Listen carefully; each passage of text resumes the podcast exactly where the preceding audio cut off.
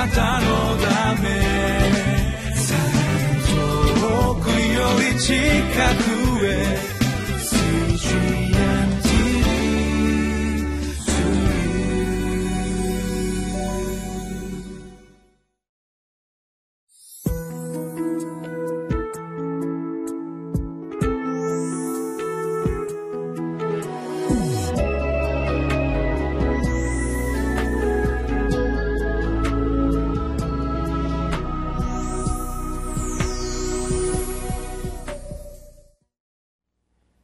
さんこんにちは。11月12日のリビングライフの時間です。聖書の箇所は詩編の12編1節から8節。タイトルは真実な神の言葉で私の口と心を満たしてください。日々聖書を読み祈る時に神の言葉が本当に恵み深い言葉として私たちの心に迫ってきた経験はあるでしょうか？その経験は神様ご自身が私たちに本当に祝福して導いておられるその恵みの時間です。今日も御言葉を通してその恵みを経験したいと思います。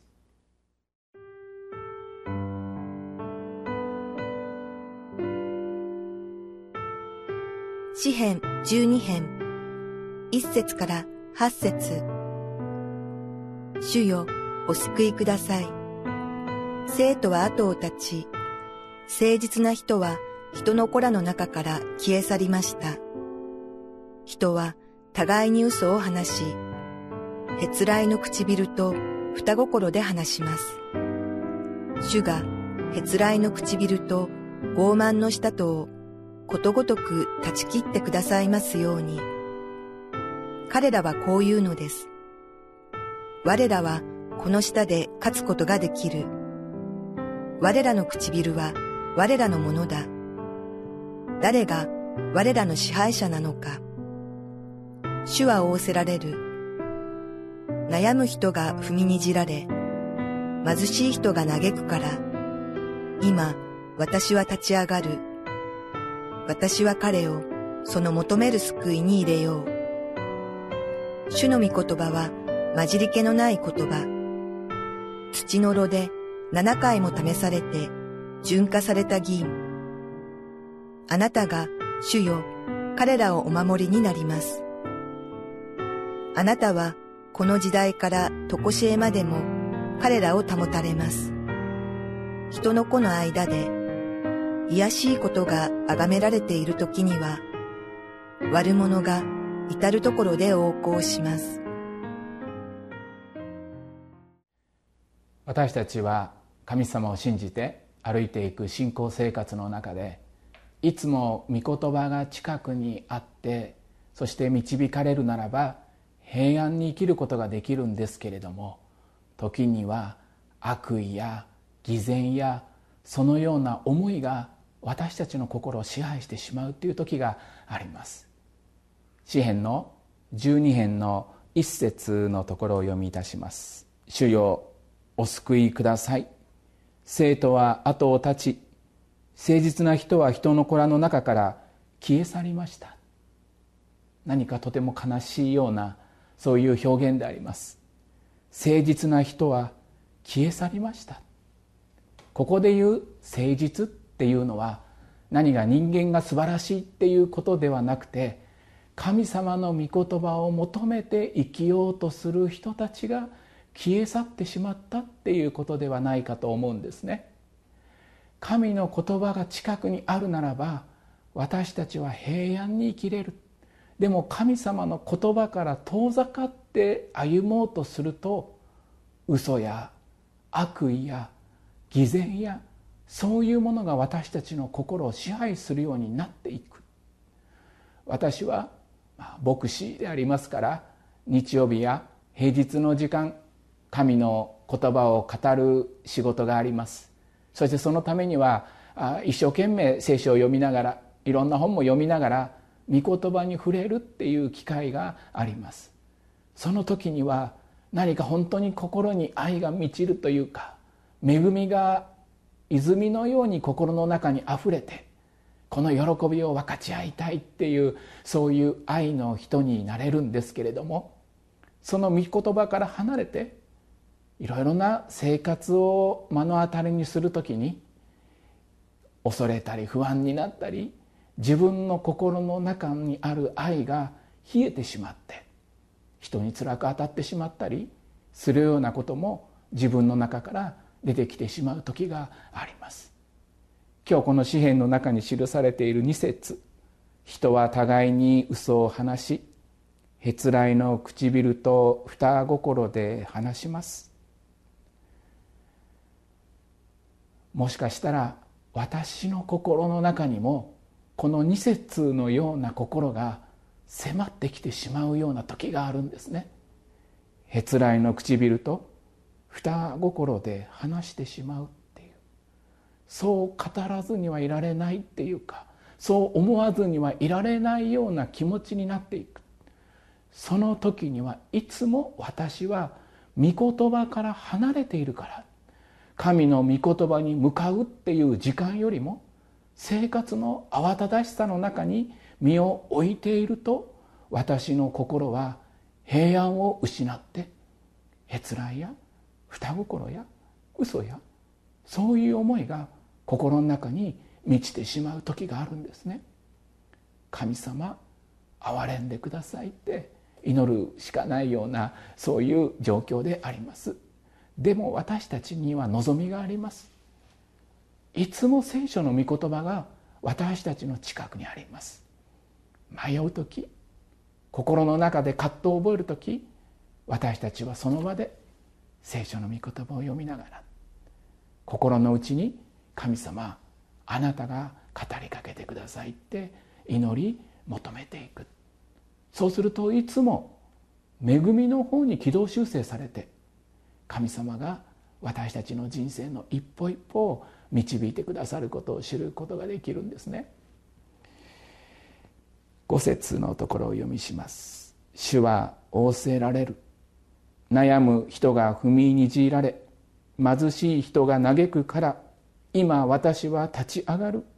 私は彼をその求める救いに入れよう。神様はどんな祈りも聞いてくださるそういうお方であります。でも一番聞かれる祈りっていうのがあるように思うんですね。それは何かっていうと苦しみの中での祈り。心が傷んで悲しんでもう何も希望するところがないって思える時に神様助けてください。あなたが望みなんです。っていう祈りが私たちの心の中から出てくる時神様その祈りを無視することができません。貧しさの中で苦しさの中で私たちが祈るならば神様はその祈りを聞いてくださる方です。そしてその祈りの答えとして私たちは何を経験するんでしょうか？神様がその祈りの答えとして聖書の中から私たちに言葉を語りかけてくださいます。ある時子供に質問される時がありました。神様の声は聞こえるの？どうしたら神様の声を聞くことができるの？なかなか人間の耳で神様の声を聞くっていうことはあ難しいかもしれませんけれども私たちが聖書に目を向けて聖書を読む時その心に魂に何か神の言葉が宿るような語られるようなささやかれるような経験をする時があります。神様の言葉はいつも優しいんですね。時には鋭く迫ってくる時がありますけれど神様は大丈夫だよ。私があなたと一緒にいるんだからね。その苦しみも私の手に預けなさいって言ってくださるんですね。ある時は休みなさいって言ってくださるんです。慌ただしく生きなくていいよって私のところで平安を得なさいって言ってくださる方なんです。その時私の魂は喜ぶんです。悪意や双心やそういうものによって生きなくていいんです。自分を防御して生きようとしなくていいんです。神の言葉が私の心に満ち溢れる時に豊かな喜びが与えられるんです。6節のところで主の御言葉は混じり気のない言葉土の炉で7回も試されて純化された銀。純化された銀っていうのは宝物ですね。恵みの宝のようなものを御言葉を通して神様は私たちの心に与えていてくださる。7節あなたが主よ彼らをお守りになります。あなたはこの時代から常しえまでも彼らを保たれます。御言葉の中で心の嵐が沈められるような平安と豊かさと喜びが満ちるようになっていきます。これはどういう人にこの宝が与えられるかっていうと御言葉を慕い求める人たちにこの宝が備えられるんですね。この世が変わってもこの地が揺れ動いたとしても主の御言葉は決して変わることがありません。私たちはこの確かさと平安をもし人生の中に経験して得ることがあるとするならばどんなことが私たちの周りを囲んでいたとしても主の御言葉を綱のように握りしめて生きていく時に私たちの信仰の歩みは神様の恵みの中で導かれていきます。安心して委ねて今日も歩いていきましょう。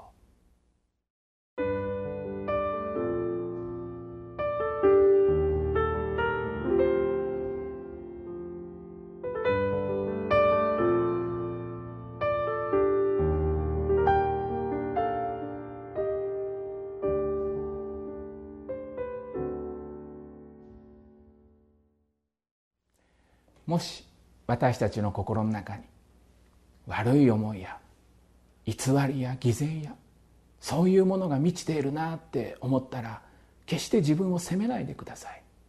信仰を責めないでください。神の御言葉を読んでみてください。私たちは変えられます。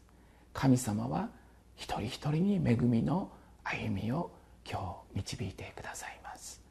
お祈りをいたしましょう。神様あなたの御言葉を私の心の内に宝のように輝かせてください。あなたの御言葉があれば私たちがどんな状況の中に置かれていても平安をいただいて生きることができます。主の御言葉によって私たちの歩みの一つ一つを導いていてください。イエス様の名前を通してお捧げいたします。アーメン。あなたのため遠くより近く